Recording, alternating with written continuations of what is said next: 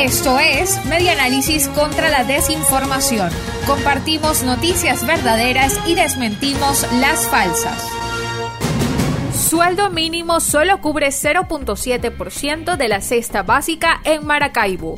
De acuerdo con lo que reseña laverdad.com, la adquisición de la canasta básica alimentaria tuvo un costo de 138.4 sueldos mínimos durante el mes de septiembre en Maracaibo, lo que significa que el salario mínimo integral solo cubre 0.7% de esta cesta de alimentos.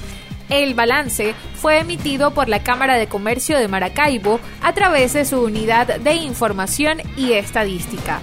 Estas estadísticas se basan en los precios de 46 de los 50 productos establecidos por el Instituto Nacional de Estadísticas, INE, para la canasta alimentaria.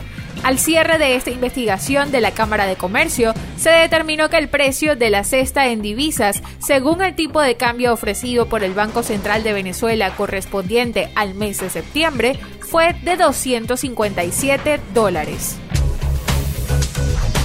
Esto fue Media Análisis contra la Desinformación. Síguenos en nuestras redes sociales, en Twitter e Instagram en arroba medianálisis y nuestra página web medianálisis.org.